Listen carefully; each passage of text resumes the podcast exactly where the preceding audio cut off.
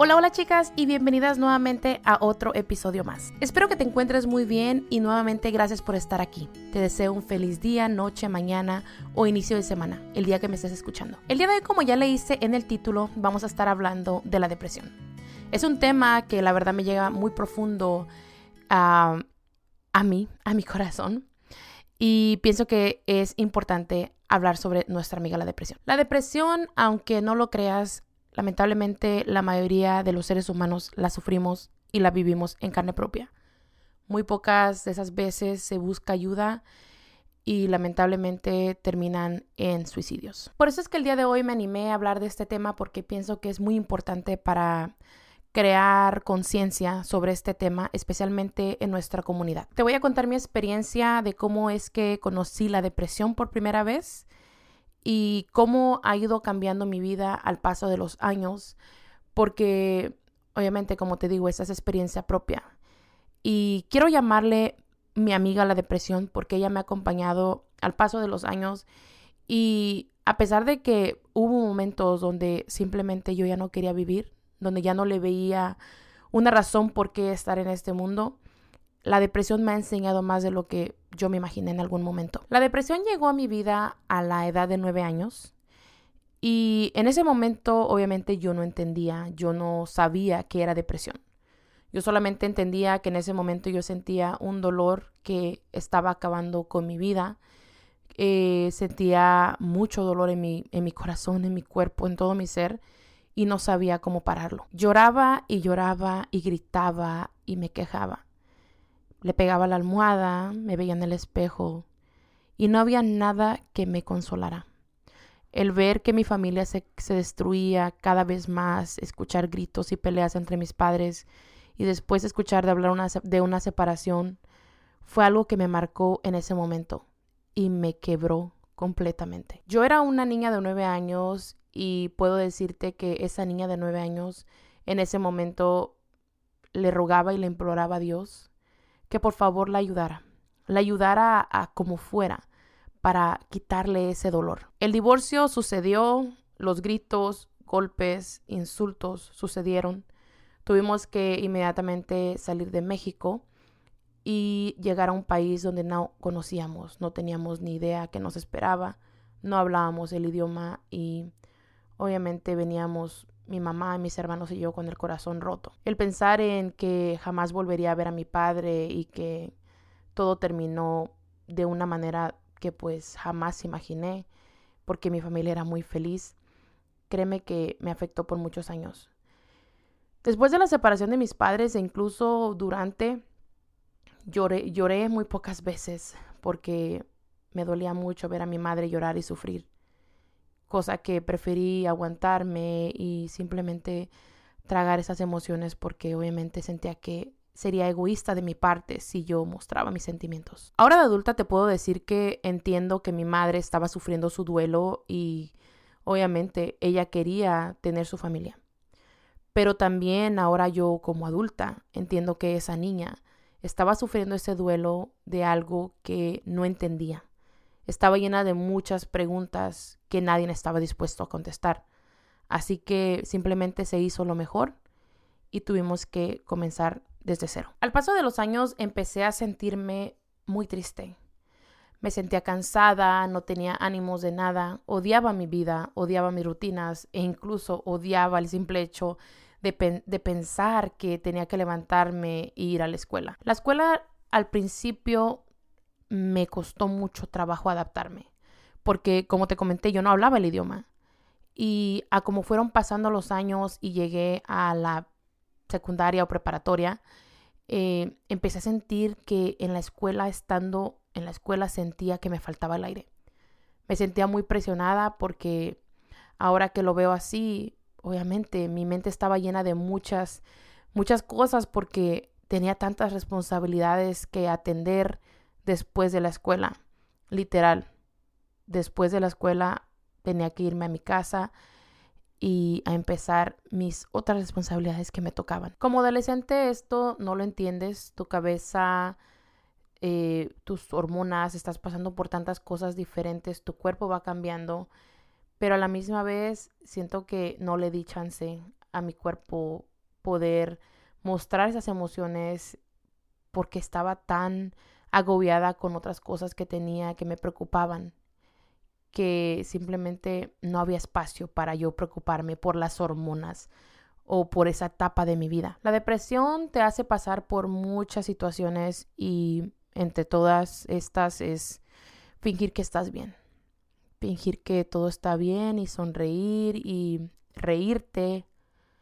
Pero todo esto solamente una máscara que te tienes que poner. Lamentablemente llegó una un día en mi vida cuando tenía yo alrededor de 14 años donde traté de cometer suicidio y simplemente acabar con mi vida, pero no pude. No pude porque pensé en mi madre, pensé en el gran dolor que le iba a causar y como estábamos tan mal económicamente, hasta eso me preocupó. ¿Cómo mi madre le iba a hacer? hasta para mi propio entierro. Era demasiada la presión que yo sentía y lo único que me ayudaba a mí era comer. Comer y salirme de la escuela. Pintármela o irme de pinta o esquipearme, como decimos aquí. Esa era la única manera que yo podía eh, ser simplemente yo, ser un adolescente que se expresaba, se reía y Simplemente era yo. Esto me ayudaba a que cuando yo llegara a casa me sintiera un poquito mejor, aunque déjame decirte que sí, esto hizo que obviamente mis grados bajaran y me metieran en problemas con mi mamá, aunque nunca me cachó, pero sí eh, veía a ella que pues mis grados estaban bajando. La depresión al paso de los años me fue acompañando, estuvo ahí presente, aunque poco a poco fue un poquito menos, hasta que simplemente llegó ese día donde ya no pude más y tuve que hablar con una psicóloga.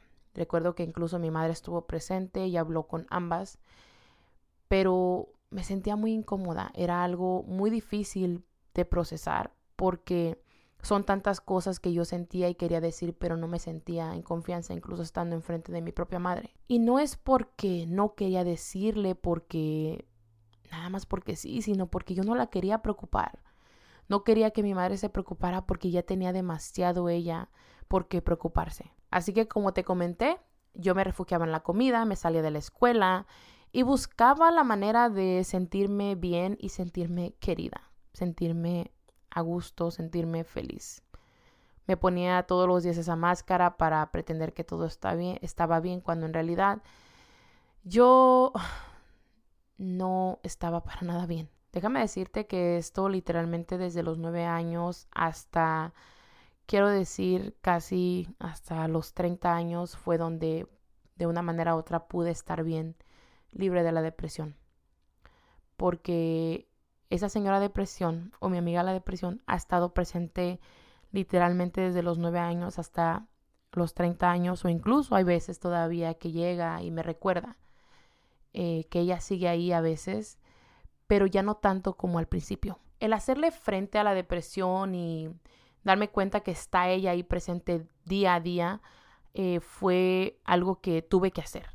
Tuve que hacerle caso y de una vez, de una manera u otra, darme cuenta y ver qué es lo que me venía a enseñar. Cuando me atreví a voltearla a ver y darme cuenta que ella venía a enseñarme más de lo que, a que yo pensé que me venía a dañar, déjame decirte que agradezco de una manera u otra que estuvo ahí presente y que aunque me dolió y muchas veces sentía que no tenía fuerzas, que no quería continuar, vino a enseñarme demasiado. La depresión me ha venido a enseñar que tengo que disfrutar más la vida. Tengo que disfrutar más los momentos, el momento, y que no puedo cambiar el pasado.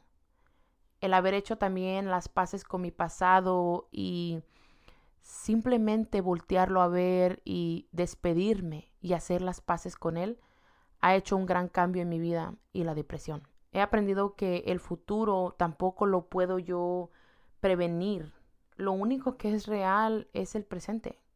El pasado ya pasó, el futuro es incierto, pero el presente está aquí, es ahora. También me ha enseñado quién es que soy yo, quién es Juana Iris, y lo fuerte que soy. Porque aunque muchas de esas veces sentía no más poder, me sentía destruida, me sentía incapaz. Créeme que me ha venido a enseñar que soy demasiado fuerte y que claro que me he podido levantar y he podido salir de ella. El aceptar la tristeza ha sido otra cosa también que he aprendido y que no tengo que ser feliz todo el tiempo.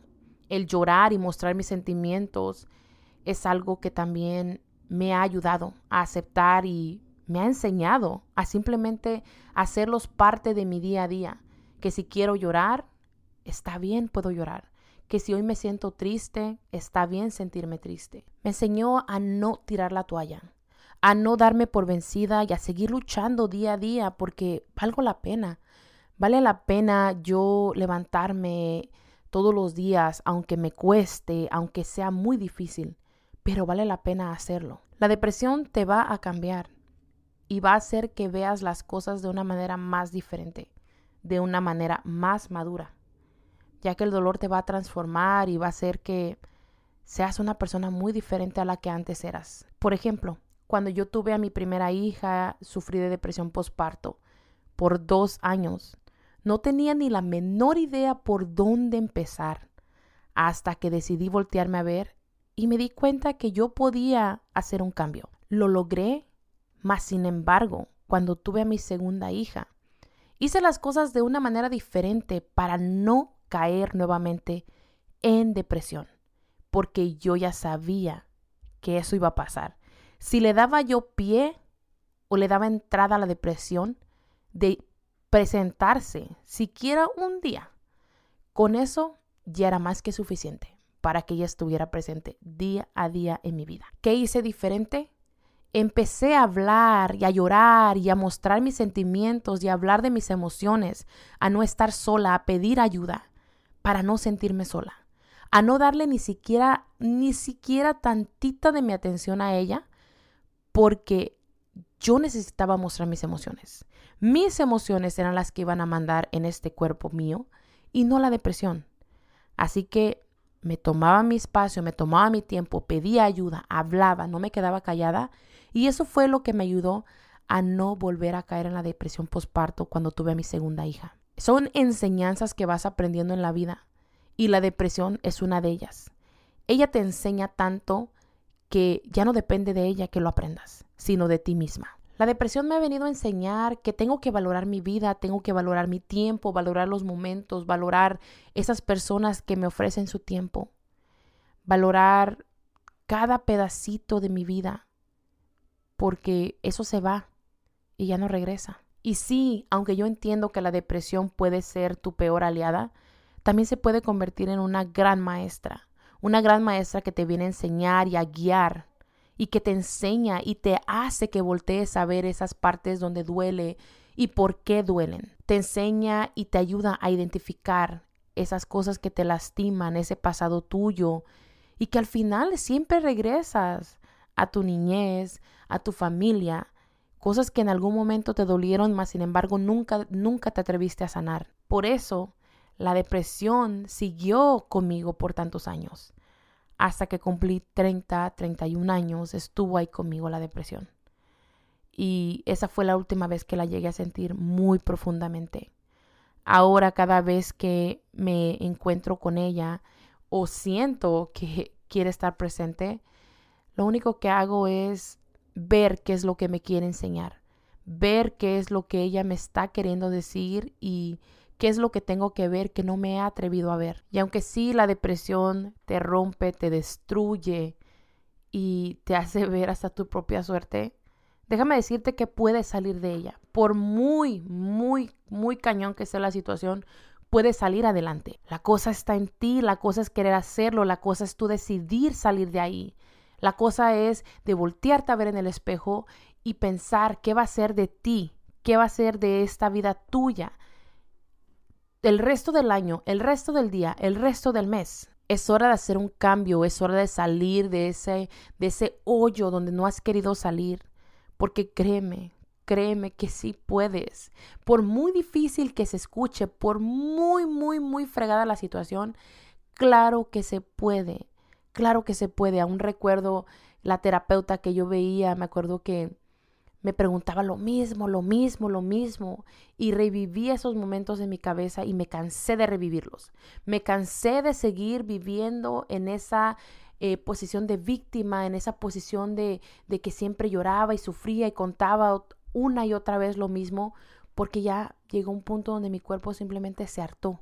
Me cansé de contar lo mismo todo el tiempo, me cansé de sentirme de la misma manera y a como fueron pasando los años y me fui educando e incluso empecé yo a leer muchos libros sobre psicología, aprendí a cómo empezar a sanar poco a poco en aquel entonces.